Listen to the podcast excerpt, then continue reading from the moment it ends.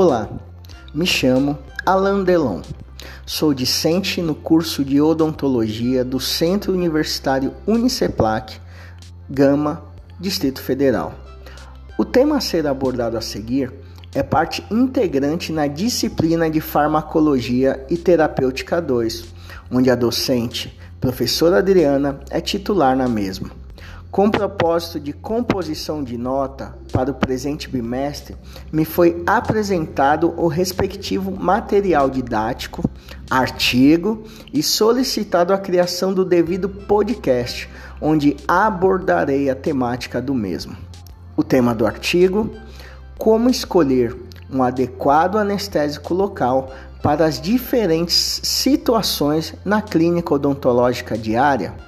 Este artigo foi publicado na revista Sul-Brasileira de Odontologia no ano de 2006 e teve como autores Renata Graziotin Soares, Alexandre Azevedo Sales, Luiz Eduardo Duarte Irala, Orlando Limonge.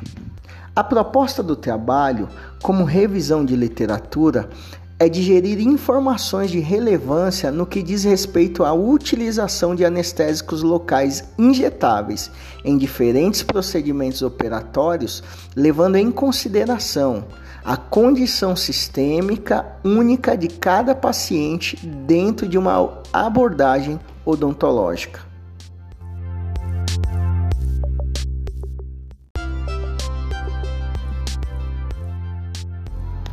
Os anestésicos locais são drogas, fármacos, que, quando em contato com as fibras nervosas, bloqueiam temporariamente a condução dos impulsos nervosos. A grande vantagem de ordem prática dos anestésicos locais é o fato de sua ação ser totalmente reversível, determinando uma perda momentânea e controlada das sensações sem alteração do nível de consciência. Olha, é de grande importância o entendimento que, em meio a intervenções odontológicas, se faz necessário o domínio, tanto teórico como prático, por parte do profissional cirurgião dentista no que diz respeito à utilização das várias formas de apresentação dos anestésicos locais para fins de controle da sensação dolorosa, tanto no momento transoperatório como no pós-operatório porém sempre levando em consideração a saúde sistêmica de cada paciente.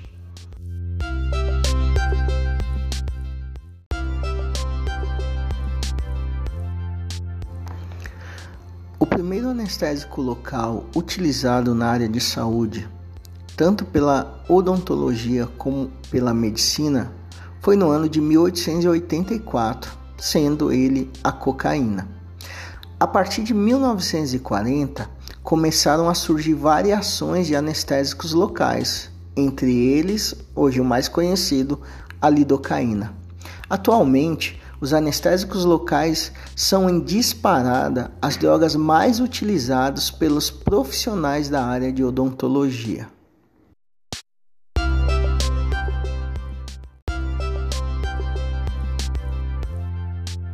O anestésico local é uma estrutura química composta por três partes, sendo elas uma extremidade hidrofílica, esta responsável pela difusão no meio líquido extracelular, lembrando que tudo que é hidrofílico diz respeito a ter afinidade com a água. Uma outra extremidade, agora lipofílica, responsável pela penetração da base anestésica na fibra nervosa. Vale lembrar que tudo que é lipofílico diz respeito a ter afinidade e solúvel em lipídio. Também uma cadeia intermediária, isso mesmo, uma cadeia intermediária, que além de unir as duas extremidades, levando em consideração sua natureza química, gera possibilidade de classificar os anestésicos locais em ésteres ou amidas.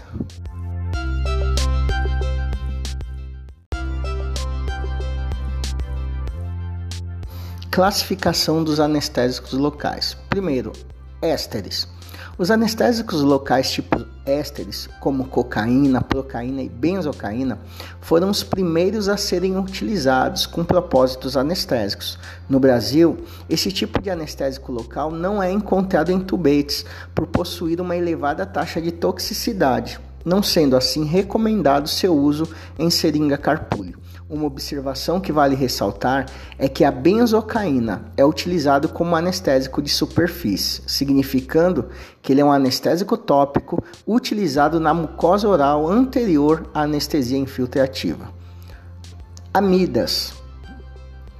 As amidas, em comparação com os ésteres são mais estáveis, a ponto de ser possível passarem pelo processo de esterilização ou autoclavagem e não sofrerem alteração das suas propriedades. Outra característica interessante é a questão de sua metabolização, que por ocorrer de forma hepática possibilita uma maior duração de ação. Apresentados como sais anestésicos, lidocaína, pilocaína, mepivacaína, bupivacaína e articaína são suas formas representadas. Vale ressaltar que os anestésicos locais desencadeiam diferentes graus de vasodilatação.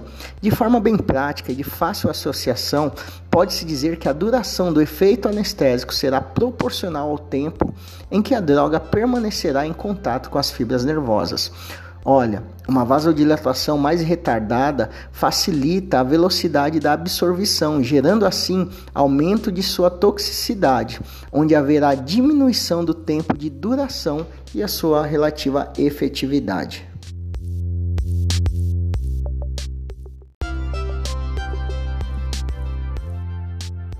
Vasoconstritores. As drogas vasoconstritoras basicamente vão agir prolongando o tempo de duração do anestésico local, diminuindo o efeito de sua toxicidade sistêmica, resultando assim em uma velocidade reduzida de absorção da droga. Traduzindo, os anestésicos locais não passarão de forma tão rápida para a circulação na corrente sanguínea, permanecendo por mais tempo no local de aplicação da mesma. Desta forma, se fará uso de uma menor quantidade do anestésico local para um efetivo bloqueio nervoso. Estudos revelam que a utilização do vasoconstritor auxilia na redução na base de 50% do uso da dose necessária de um determinado anestésico sem perca do efeito do mesmo. Normalmente, os vasoconstritores associados aos anestésicos locais não produzem efeitos farmacológicos, além da constrição arteriolar localizada. Porém, uma injeção intravascular acidental, interferências medicamentosas e doses muito elevadas podem provocar efeitos deletérios no sistema circulatório.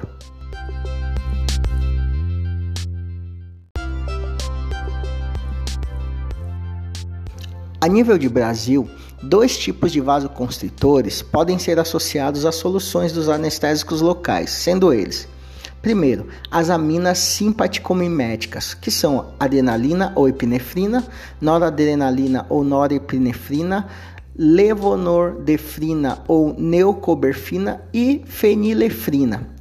Olha, a felinefrina é associada exclusivamente à lidocaína, possuindo menor potência que a adrenalina, mas por ser mais estável em seu processo, gera uma duração mais prolongada de seus efeitos e recebe os nomes comerciais de biocaína ou novocol. Segundo, a felipressina, nome comercial octapressin, não gera alteração na pressão arterial, na circulação coronária, no volume cardíaco e pulso, porém se faz pouco indicado para situações onde a hemostasia se faz necessária.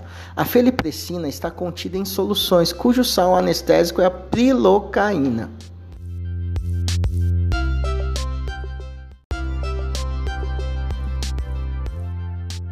Fatores clínico-operatórios a serem considerados no momento da escolha da solução anestésica local. Primeiro fator, período de tempo em que o controle da dor é necessário.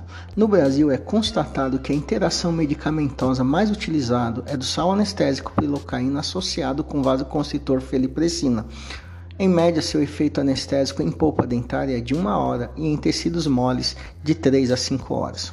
Em situações que requeiram anestesia para intervenções em procedimentos de curta duração, a mepivacaína 3% sem vasoconstritor é indicada, porque consegue promover anestesia pulpar em um espaço de tempo de 20 minutos na, na técnica infiltrativa e de até 40 minutos na técnica de bloqueio.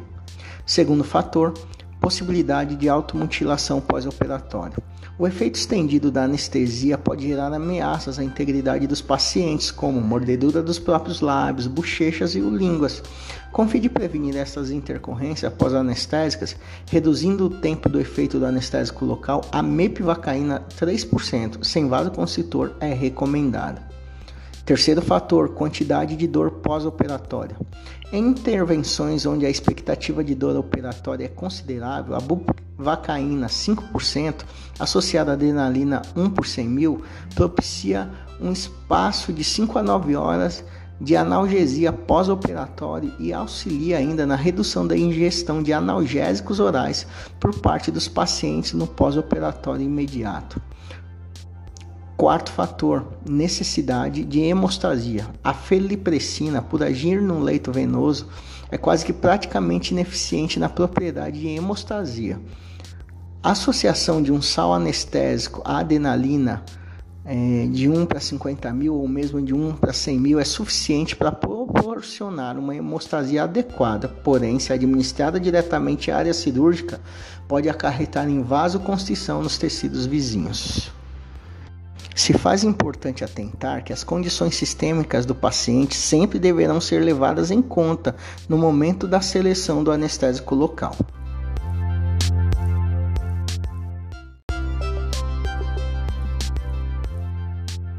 Condições sistêmicas do paciente. Bennett, autor do livro Anestesia Local e Controle da Dor na Prática Dentária, afirma que Quanto maior for o risco clínico de um paciente, mais importante se torna o controle eficaz da dor e da ansiedade. Primeira condição sistêmica: pacientes com alteração cardiovasculares. Esses pacientes, desde que compensados, podem realizar procedimentos odontológicos, inclusive será administrado vasoconstritores associados a anestésicos locais.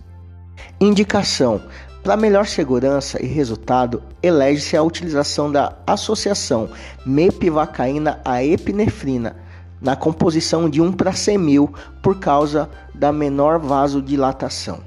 Segunda condição sistêmica: pacientes com hipertensão arterial. Pacientes com hipertensão severa não podem realizar tratamento odontológico dentro de clínicas. Pacientes compensados, o uso da associação do anestésico local mais vasoconstritores não tem contraindicação. Sendo assim, se recomenda, por protocolo, o emprego da adrenalina a 1 para 100 mil em doses pequenas, sendo ideal não ultrapassar o limite de 2 tubetes por sessão. Terceira condição sistêmica, paciente gestante. Diante dessa condição, a solução de maior segurança é a associação de lidocaína 2% com adrenalina 1 para 100 mil, respeitando o limite máximo de 2 tubetes por sessão.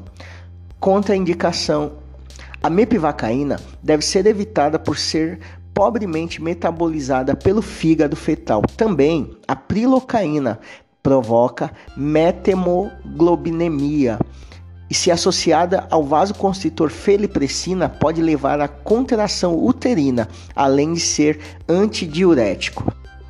Quarta condição sistêmica: diabéticos. A associação da prilocaína com a felipressina é a mais indicada, pois não induz alterações da pressão arterial. A felipressina pode ser indicada para paciente compensado por meio de dieta. Contraindicação: é, estudos atuais publicados a respeito do efeito hiperglicêmico da adrenalina dão suporte científico que o uso de vasoconstritores do grupo das catecolaminas, né, que são adrenalina, noradrenalina, levonorfina, devem ser evitados nesses pacientes. Quinta e última condição sistêmica, paciente idoso. Indicação: a articaína é um fármaco biotransformador por colinesterases plasmáticas e teciduais e gera um metabólito inativo com toxicidade cardíaca e neurológica irrelevante Por esse motivo, é uma droga apropriada a ser empregada em pacientes com disfunção hepática. Contraindicação: a articaína é contraindicada em função da formação do metabólito inerte.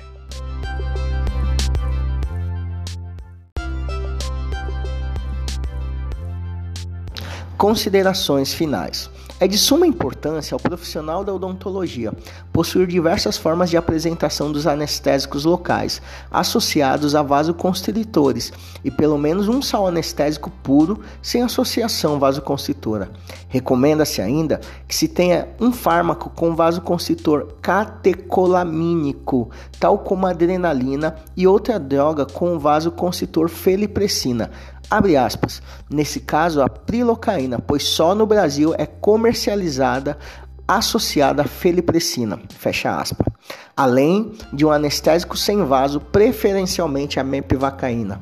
Articaína também é um anestésico local proveitoso para utilização em pacientes com disfunção renal e hepática. Olha, Todas essas indicações vão gerar ao profissional qualidade no tratamento proposto, mesmo em quadros de diferentes condições sistêmicas. Sendo assim, encerro aqui a minha apresentação, agradecendo à professora Adriana e aos colegas de curso, citando e deixando uma frase de Confúcio que diz: A essência do conhecimento consiste em aplicá-lo uma vez possuído. Muito obrigado.